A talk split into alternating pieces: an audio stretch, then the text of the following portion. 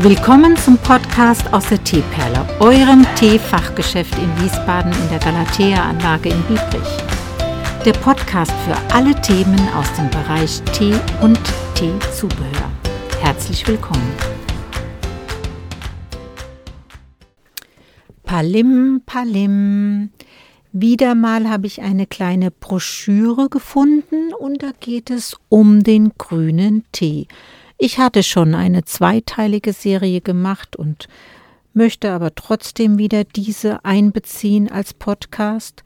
Warum? Weil grüner Tee ja auch mein Lieblingstee ist, ne? den ich schon so viele Jahrzehnte konsumiere und ihm auch zuschreibe, dass er so viele positive Einwirkungen auf meinen Körper hat und er wirkt aufgrund der Mineralien, aufgrund der Inhaltsstoffe auch blutreinigend und das ist nicht von der Hand zu weisen. Also geht die Geschichte nun los. Schön zu wissen, dass es niemanden gibt, der auf diese Frage mit Ja antworten kann. Was ist grüner Tee überhaupt? Eine Kultur, eine Philosophie oder einfach ein Getränk? Vielleicht ist er eine Kombination aus diesen drei Komponenten, vielleicht ist er deshalb so geheimnisvoll wie interessant. Grüner Tee möchte, dass man sich mit ihm beschäftigt, dass man ihn entdeckt, mit seinen scheinbar nicht enden wollenden Geschmacksvariationen. Doch eines ist sicher, grüner Tee hält für jeden etwas bereit. Probieren Sie seine Vielfalt und geben Sie ihm ruhig eine zweite und dritte Chance. Es wird sich ganz sicher auszahlen. Rückbesinnung auf die Ursprünge, zurück zur Natur. Mit Freuden können wir beobachten, dass sich das 20. Jahrhundert mit einer Trendwende dem Ende zuneigt. Wir verspüren eine erhöhte Bereitschaft, uns und unsere Umgebung intensiver wahrzunehmen.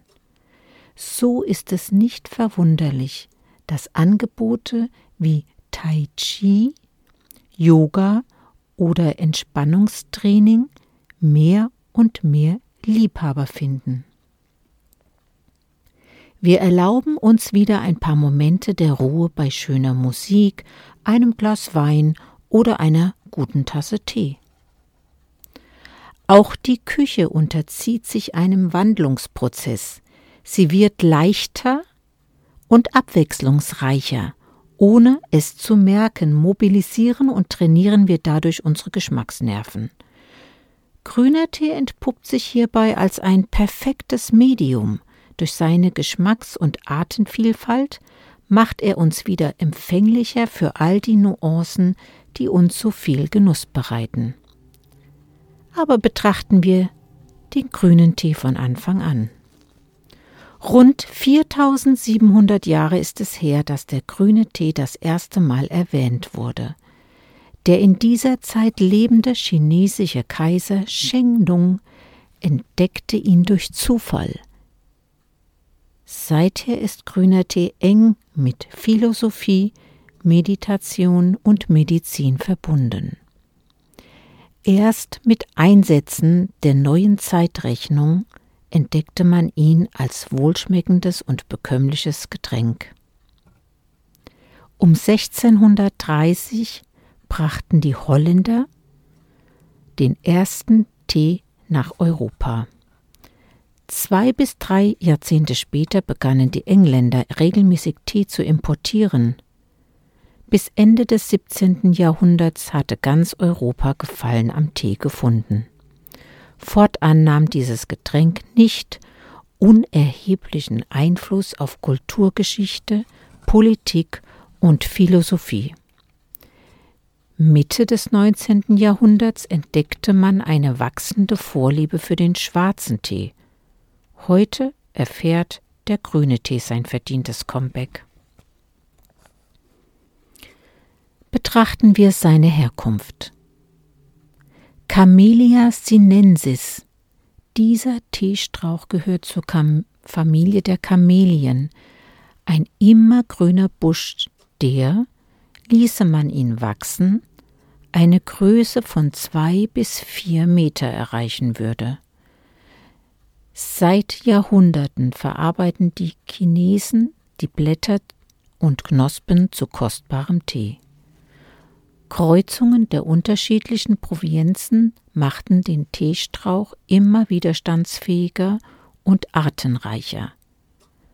Seit 1823, dem Jahr, in dem man nordindischen Assam wild wachsende Teesträucher entdeckte, unterscheidet man die beiden Pflanzen in Camellia sinensis Variation sinensis als China-Pflanze und Camellia sinensis Variation assamica als Assampflanze. Der grüne Tee stammt hauptsächlich von der China-Pflanze. Kreuzungen aus beiden Pflanzen, die sogenannten Assam-Hybriden, liefern uns heutzutage auch ausgezeichnete Grüntees aus Assam und Darjeeling. Seine Farbe Der entscheidende Unterschied zwischen grünem und schwarzem Tee liegt bei der Herstellung begründet. Nach dem Welkprozess werden durch schnelles Erhitzen der Blätter die pflanzeneigenen Enzyme zerstört. Als Folge davon ist eine spätere Fermentation wie beim Schwarztee nicht mehr möglich. Unter Fermentation versteht man einen Oxidationsprozess des austretenden Zellsaftes mit Sauerstoff. Durch eben diese Fermentation erhält das Blatt seine kupferrote Farbe, unterbindet man diesen Prozess, bleibt das Blatt grün.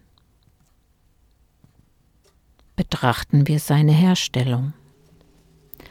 Genau genommen unterscheiden wir heute zwischen grünen und weißen Tees. Weißer Tee eine eigene Teehybride, wie zum Beispiel Paimotan oder Maofeng, wird äußerst schonend behandelt und ist eine wahre Spezialität.